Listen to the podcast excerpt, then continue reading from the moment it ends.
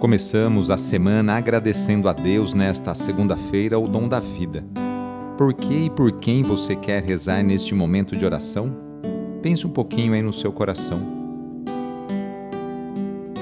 Iniciemos esta oração traçando sobre nós o sinal da cruz, sinal do amor de Deus por cada um de nós. Em nome do Pai, do Filho e do Espírito Santo. Amém. Senhor nosso Deus, nosso Pai, nós cremos em vós, nós esperamos em vós, nós vos amamos, nós vos agradecemos este dia e vos damos graças porque estamos com vida. Oferecemos este dia ao Senhor com todas as nossas alegrias e sofrimentos, com todos os nossos trabalhos e divertimentos. Guardai-nos do pecado e fazei de nós instrumentos de vossa paz e do vosso amor Ajudai-nos a observar vossos santos mandamentos. Amém. Nesta segunda-feira, dia 28 de março, o trecho do Evangelho é escrito por João, capítulo 4, versículos de 43 a 54. Anúncio do Evangelho de Jesus Cristo segundo João. Naquele tempo, Jesus partiu da Samaria para a Galiléia o próprio Jesus tinha declarado que um profeta não é honrado na sua própria terra. Quando então chegou a Galiléia, os galileus receberam-no bem, porque tinham visto tudo o que Jesus havia feito em Jerusalém durante a festa, pois também eles tinham ido à festa. Assim Jesus voltou para Caná da Galiléia, onde havia transformado a água em vinho havia em Cafarnaum um funcionário do rei que tinha um filho doente. Ouviu dizer que Jesus tinha vindo da Judéia para a Galiléia. Ele saiu ao seu encontro e pediu-lhe que fosse a Cafarnaum curar seu filho, que estava doente. Jesus disse-lhe: Se não virdes sinais e prodígios, não acreditais. O funcionário do rei disse: Senhor, desce antes que meu filho morra. Jesus lhe disse: Podes ir, teu filho está vivo. O homem acreditou na palavra de Jesus e foi embora. Enquanto descia para Cafarnaum, seus empregados foram ao seu encontro dizendo que o seu filho estava vivo. O funcionário perguntou a que horas o menino tinha melhorado. Eles responderam: a febre desapareceu ontem, pela uma da tarde. O pai verificou que tinha sido exatamente na mesma hora em que Jesus lhe havia dito: Teu filho está vivo. Então ele abraçou a fé juntamente com toda a sua família. Esse foi o segundo sinal de Jesus. Realizou quando voltou da Judéia para a Galiléia. Palavra da salvação.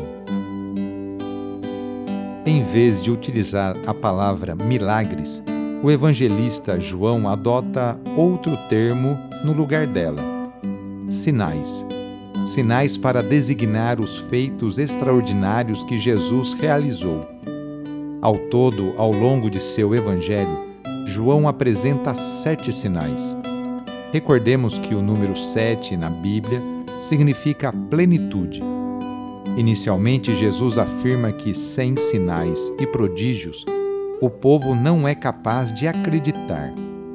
E ao ser interpelado por um pai aflito, Jesus, de forma simples, diz que a cura esperada já aconteceu. O pai da criança constata o que Jesus realizou e, por causa desse sinal, passa a acreditar. Os sinais realizados por Jesus têm sim um caráter extraordinário, mas, sobretudo, pedagógico. Não tem valor em si ou fora do normal, mas o que esse sinal pode proceder e provocar de adesão ao projeto proposto por Jesus. O dia a dia, sim, deve se tornar extraordinário e nos motivar a construir um mundo mais justo e fraterno, onde a vida de todos transborde de alegria. Iniciando a semana, nos colocamos nas mãos de Deus. Colocamos também nossas alegrias, dificuldades e conquistas. Agradecemos juntos a Deus as oportunidades que Ele nos concede para praticarmos o bem e a justiça no cotidiano. Invoquemos neste dia a bênção sobre o ambiente de trabalho, por intercessão de São José, esposo de Maria e padroeiro de todos os trabalhadores, rezando. Ó Deus, nosso Pai, eis-nos aqui para iniciar uma nova semana de trabalho e exercer nossa profissão com dignidade e amor. Oferecemos nosso suor, lutas, alegrias e dores. Agradecemos pelo emprego e pelo pão de cada dia. Pedimos em especial pelas pessoas desempregadas. Faze com que superem com fé e esperança essa dificuldade. Senhor Deus, inspira-nos a sermos bons profissionais e justo com todos Dá-nos saúde para trabalhar todos os dias e proteja-nos dos acidentes. Concede-nos e aos nossos companheiros de trabalho uma jornada feliz e abençoada. Enquanto nós trabalhamos, guarda também a nossa família e a nossa casa na tua paz. Tu, que és o mestre de todas as profissões, derrama a tua bênção sobre todos nós, trabalhadores e pedimos a poderosa intercessão e proteção de sua mãe, Maria Santíssima, e de seu pai adotivo, São José. Ave Maria, cheia de graça, o Senhor é convosco. Bendita sois vós entre as mulheres, bendito é o fruto do vosso ventre, Jesus. Santa Maria, Mãe de Deus, rogai por nós, pecadores, agora e na hora de nossa morte.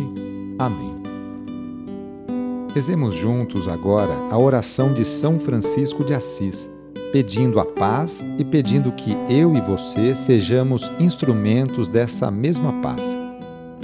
Senhor, fazei-me instrumento de vossa paz. Onde houver ódio, que eu leve o amor. Onde houver ofensa, que eu leve o perdão.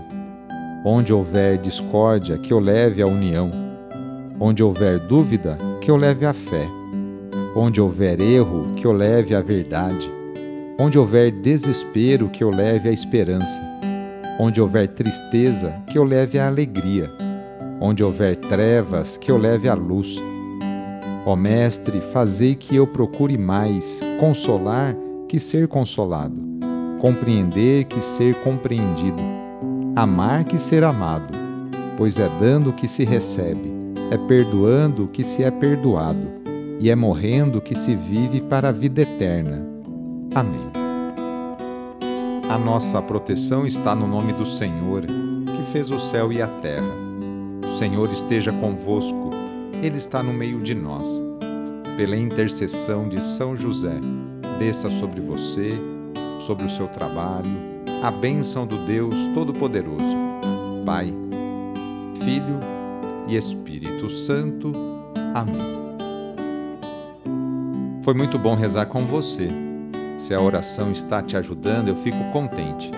Então, que tal enviá-la para seus contatos, familiares, amigos, aí no ambiente de trabalho? Sou padre Edmilson Moraes, salesiano de Dom Bosco, e moro atualmente em São Paulo. Que Deus continue abençoando você e sua família. Abraço e até mais.